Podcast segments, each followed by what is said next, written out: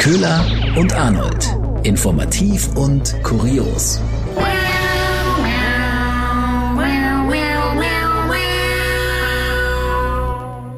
Hallo und herzlich willkommen zu einer neuen Folge Köhler und Arnold. Wir sind Nachrichtensprecherinnen und Nachrichten sind an sich nicht immer geil. Hier aber schon. Das ist unsere Mission, weil hier kommt unsere ganz eigene Auswahl, Köhler. Was uns so ein bisschen am, am besten mhm. gefallen hat aus der Woche, was aber auch wichtig ist, was jeder gehört haben sollte, was aber ja trotzdem auch ein bisschen Spaß macht beim Hören und uns unseren Arbeitsalltag auch so ein bisschen versüßt hat. Und wir haben uns ja auch vorgenommen, dass hier Corona-freie Zone ist. Die einzige Corona-freie Bastion. Wir streifen es jetzt nur kurz, Kühler. Ich möchte. Ganz, ganz, ganz kurz, kurz. Ganz, ganz sacht. Wir erinnern uns, es gab eine äh, Regierungsübergabe. Wir haben ja jetzt die Ampelregierung mhm. und die einzelnen Ministerien sind auch übergeben worden. Und dann konnten die alten Minister den neuen Ministern immer noch so ein paar Worte mitgeben und zwar eine, eine offizielle Amtsübergabe eben. Gesundheitsministerium Stichwort. Hier war das besonders spannend erwartet worden, weil es ja natürlich gerade im Fokus steht. Und ich fand diese, diese Worte, die Spahn dem Lauterbach mitgegeben hat, die machen doch, die machen so richtig Lust auf den neuen Job. mhm. Hören wir mal rein. Das Gesundheitsressort gehört traditionell nicht zu den Ressorts, die Glanz und Gloria für den Amtsinhaber versprechen. Viel Feind, wenig Ehr.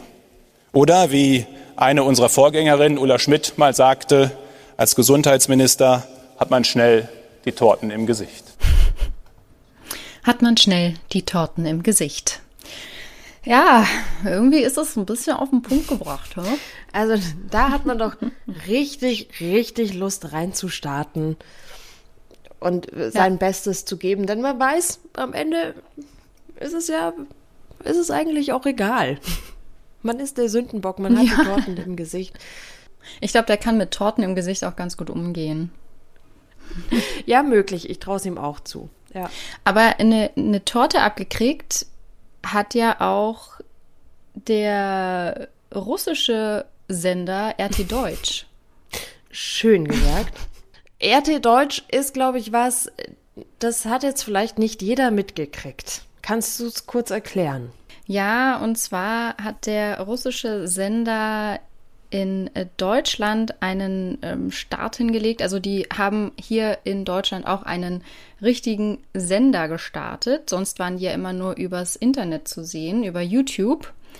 Und äh, ja, das ging letzte Woche los und ging dann direkt mal mit einer, ja, mit einem Verfahren dann weiter. Zumindest hat der, äh, haben die Medienhüter der Medienanstalt Berlin-Brandenburg ein Verfahren eröffnet gegen den russischen Sender. Und zwar, die sehen nicht so richtig ein, dass RT Deutsch jetzt hier senden kann, wenn sie doch gar keine deutsche Rundfunklizenz haben, sondern nur eine aus Serbien. Hier in Deutschland haben sie keine und die Medienanstalt Berlin-Brandenburg sagt, sie sind aber eindeutig ein Rundfunksender. Ja, und RT Deutsch hat sich dagegen gewehrt und hat dann direkt gesagt, ja Leute, wir haben aber eine serbische Lizenz und äh, wir berufen uns hier auf äh, das europäische Übereinkommen über das grenzüberschreitende Fernsehen. Und das heißt, wir dürfen überall senden. Wir haben ja eine Lizenz und zwar eine serbische. Ich denke, wichtig zu erklären ist ja aber auch noch, also RT Deutsch steht ja in der Kritik, Inhalte zu verbreiten, die nicht unbedingt auf Fakten beruhen. Genau, also zumindest schon auf Fakten beruhen, aber sehr wild durcheinandergewürfelt und total aus dem Zusammenhang gerissen. Das ist das große Problem oder die große Kritik an dem Sender, dass sie eben auch vor allem gegen die Corona-Impfung wettern und sagen, die sind super gefährlich. Sie sind auch sehr beliebt unter den Querdenkern und Impfgegnern und sie wurden eben auch, sie haben ja einen sehr erfolgreichen YouTube-Kanal gehabt und der wurde im September schon gesperrt, weil sie eben, also weil YouTube gesagt hat, äh, ihr arbeitet hier mit Falschinformationen über die Corona-Pandemie und äh, deswegen sperren wir euch jetzt vorübergehend. Ihr dürft jetzt erstmal für einen gewissen Zeitraum keine Videos mehr veröffentlichen. Mhm. Und äh, ja, RT Deutsch hat sich aber darüber hinweggesetzt und hat über einen zweiten Kanal dann einfach weiter Videos veröffentlicht und daraufhin hat jetzt YouTube auch gesagt im September so, jetzt ist Schluss, ihr seid jetzt komplett raus. Ja, also dem, dem Sender wird ja ein bisschen die Mission vorgeworfen, auch letztendlich Kreml-TV zu sein. Ja, das kommt auch daher, weil sie eben auch aus dem russischen Haushalt finanziert werden. Und da ist mhm. die Kritik groß. Ja, ihr werdet ja von, von der russischen Regierung bezahlt, dann könnt ihr ja nicht unabhängig sein. Sagen sie wiederum, nein, wir dürfen ganz eigenständig unsere Themen aussuchen, über die wir mhm. berichten. Jetzt ist erstmal abzuwarten, wie da das, ob jetzt überhaupt ein Verfahren dann auch wirklich eröffnet wird. Es, es ist schon spannend, wenn man sich die Entwicklung anschaut, weil es ja so ein bisschen äh, darauf abzielt, okay, ist RT Deutsch ein ein äh, Mittel aus dem Kreml, um die Demokratie zu destabilisieren in, in anderen Ländern. Und so ein bisschen streift es äh, ja auch das ganze Thema rund um Telegram letztendlich. Wir hatten ja die mhm. Morddrohungen gegen den sächsischen Ministerpräsidenten Kretschmer, äh, wo sich Leute auf Telegram gefunden haben, die gesagt haben, ah, wir, wir möchten ihn eigentlich ganz gern beseitigen wegen der Corona-Politik. Das gefällt uns alles nicht so. Drum ist Telegram jetzt gerade wieder im, im Fokus und wird wieder groß diskutiert und Politiker fordern mitunter Telegram auch einfach im letzten Schritt dann zu verbieten. Und ich finde die ganze Diskussion ganz spannend, ähm, kann man Apps einfach verbieten? Ist ja auch eine Frage, wo geht das los? Wann wo mhm. fängt man an, mhm. auf einmal Apps zu verbieten? Welche, bei welchen ist das gerechtfertigt, bei welchen nicht? Was ist das für eine Art Zensur? Geht das überhaupt? Und spannend finde ich, dass einfach ja der Betreiber von Telegram ähm, Durov einfach nicht zu erreichen ist und mhm. wahrscheinlich in Dubai sitzt ja, das ist so eine Vermutung und da wurden jetzt ja auch schon verschiedene öffentliche Schreiben hingeschickt. Gut, darauf wurde natürlich auch nie geantwortet, weil man weiß ja gar nicht genau, wo ja, die, er sitzt. Die Schreiben gehen gar nicht durch. Also letztendlich wird hm. das Ganze vom Zoll wieder zurückgeschickt, weil eben keiner so richtig weiß, äh, wo, wo dieser Mann sich eigentlich aufhält. Es gibt keine zuständige Behörde an die, und das ist ja das Schlimmste für Deutschland mhm. überhaupt. Es gibt keine Behörde, an die sie sich wenden kann. Das ist was für, für Behörden Deutschland ähm, sehr Seltsames. Das macht das Ganze schon irgendwie äußerst, äußerst kurios. Und ich habe dazu einen ganz interessanten Journalistentalk gehört von ähm, über Medien, wo es letztendlich darum ging zu sagen, okay, ist es denn aber, ist Telegram jetzt wirklich schuld an dem Ganzen? Ja, es ist eine Sammelplattform für, für Rechte und Impfgegner und so weiter und so fort, wird aber auch in anderen Ländern auch äh, benutzt, um Demokratiebewegungen zu organisieren. Also es ist nicht nur schwarz mhm. und weiß, die ganze Geschichte rund um Telegram. Ähm, und dass die Diskussion letztendlich auch davon ablenkt, was denn eigentlich die Regierungen hier selber machen könnten, nämlich sich selber darum kümmern, rechte Strukturen zu durchbrechen und äh, dagegen anzukämpfen und nicht jetzt auf einmal Telegram zu verteufeln, zu sagen, die sind an allem schuld, die müssen das machen, der Betreiber muss das machen, mhm. die App Stores müssen das machen, sondern ähm, dass die Bundesregierung sich an die eigene Nase fasst und die eigenen Gesetze auch mal äh, durchsetzt, was mitunter, wir haben ein Netzwerkdurchsetzungsgesetz und das dann auch zur Anwendung zu bringen. Darin würden auch Lösungen bestehen in dieser ganzen Diskussion.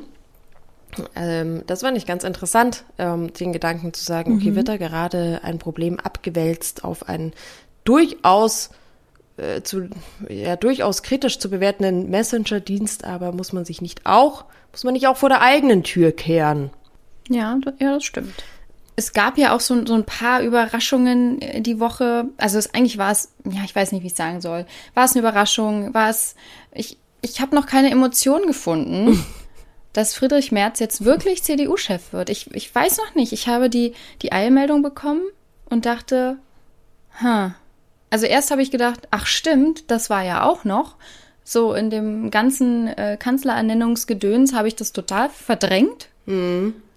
Und dann kam es und ich dachte mir, ha, was, was fühle ich jetzt? Äh, ja, äh, äh also es war alles dabei, die gesamte Gefühlspalette wurde einmal einfach durchgearbeitet vor allem so eindeutig. Ja. Also es war, es gab ja vorher schon die Diskussion, mhm. da kommt es vielleicht zur Stichwahl, wenn keiner mehr als 50 Prozent hat und dann holt Merz mit 62,1 Prozent das Ding sowas von klar. Röttgen war rund bei 25 Prozent. Braun war ja eigentlich, glaube ich, eh nur dabei, um, damit es noch so einen lustigen Teddy gibt. Mit 12 Prozent völlig abgekackt, auch erwarteterweise. Und jetzt hat das beim dritten Anlauf tatsächlich, hat Merz das jetzt gemacht und ich, ich glaube, jedem ist klar, das Netz ist voll von diesen, der Tatsache, dass jemand wie Merz, der als der Mann von gestern gilt, die Erneuerung der CDU jetzt vorantreiben soll und ich bin auch zwischen fassungslos und, und keine Worte. Deshalb hier mal der Verweis vielleicht auf Instagram ähm, zum Beitrag.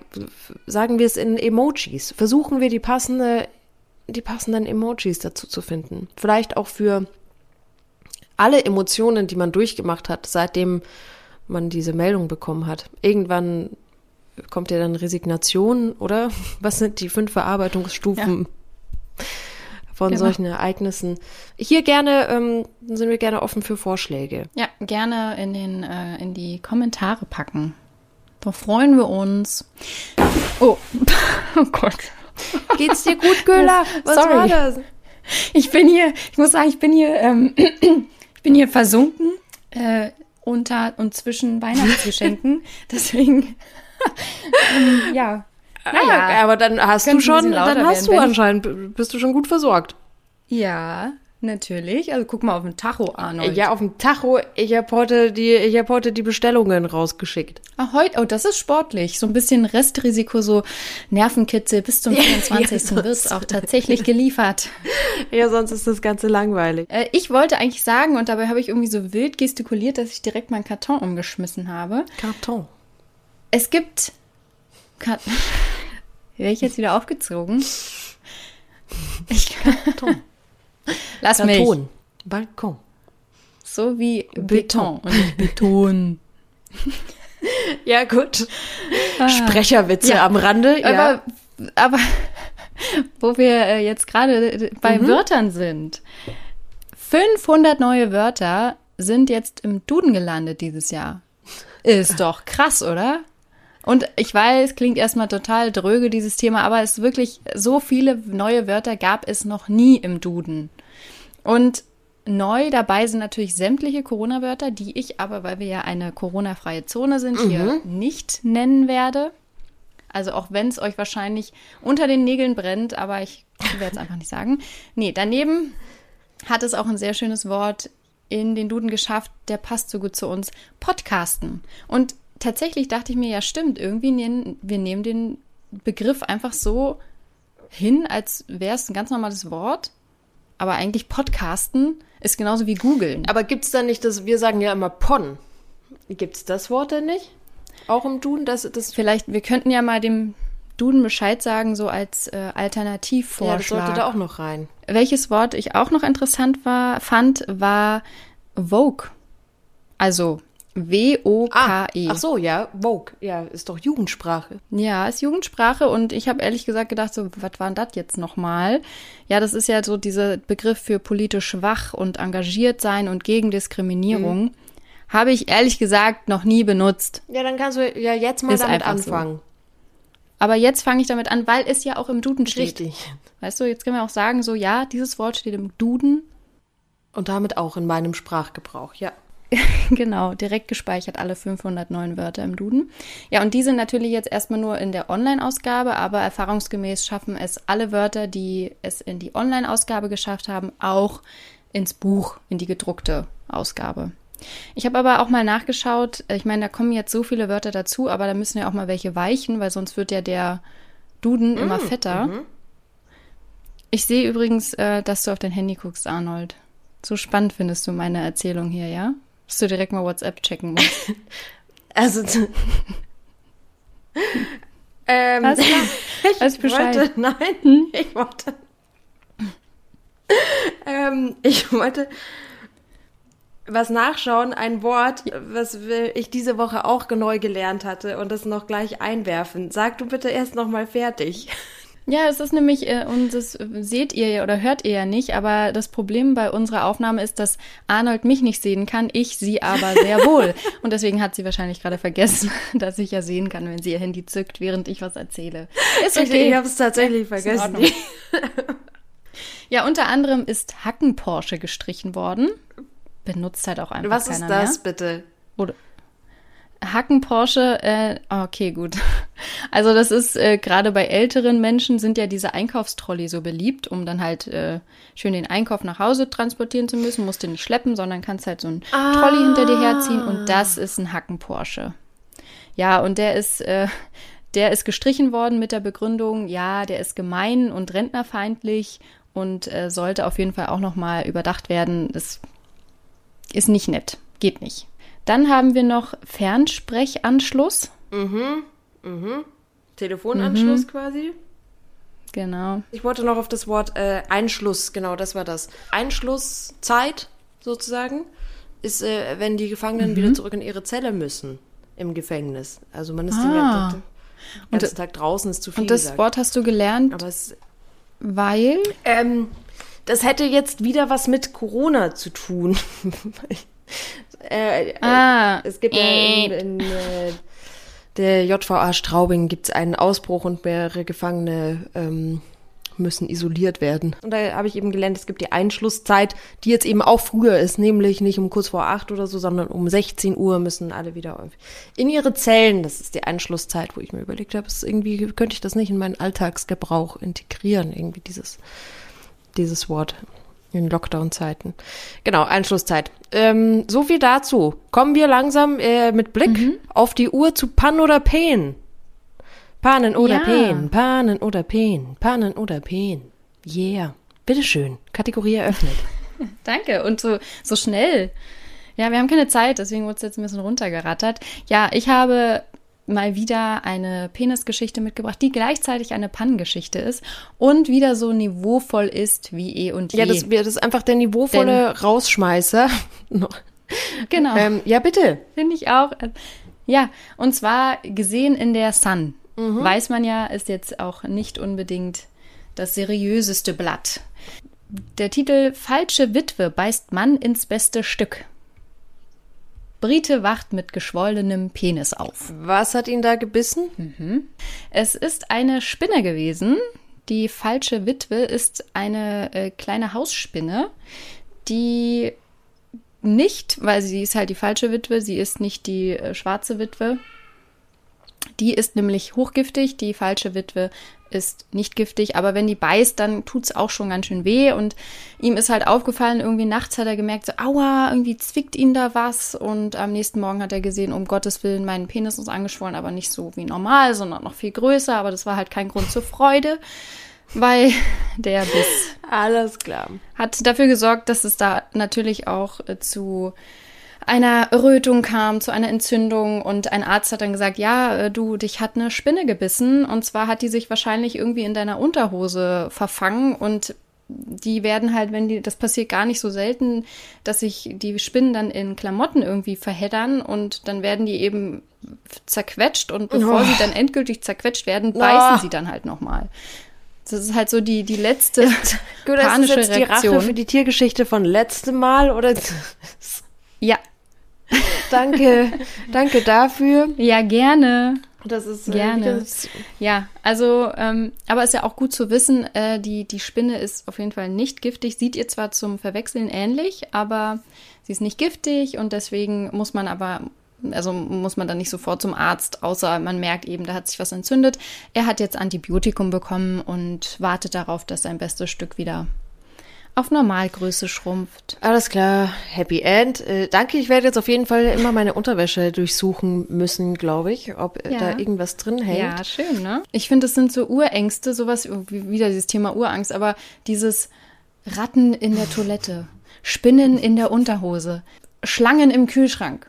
Nee, nicht im Kühlschrank, da halten Aber das sind lange. sehr beliebte Themen bei uns äh, tatsächlich für, für ja. unsere Kategorien, von daher immer gern genommen. Ähm, vielleicht noch, noch was ja. Schöneres zum Rausgehen hätte ich noch eine kleine, es ist zwar nicht meine Kategorie, trotzdem eine kleine Tiergeschichte von der Woche, weil ich so abgefahren fand. Es ist der erste Tausendfüßler entdeckt worden, der auch tatsächlich tausend Füße hat. der auch wirklich Wow. seinem Namen alle Ehre macht. Bisher war der Rekordhalter unter den 1000 Füßlern nämlich einer mit nur 750 Füßen. Schön. Es ist doch ein kleines Weihnachtsgeschenk von dir, Arnold, dass zu der Pannen- oder Pienengeschichte auch noch eine kleine Ja, Tiergeschichte extra kam. Recherche. Und damit schöne Ja, Weihnachten. dann äh, frohe Weihnachten, ne? Tschüss. Tschüss.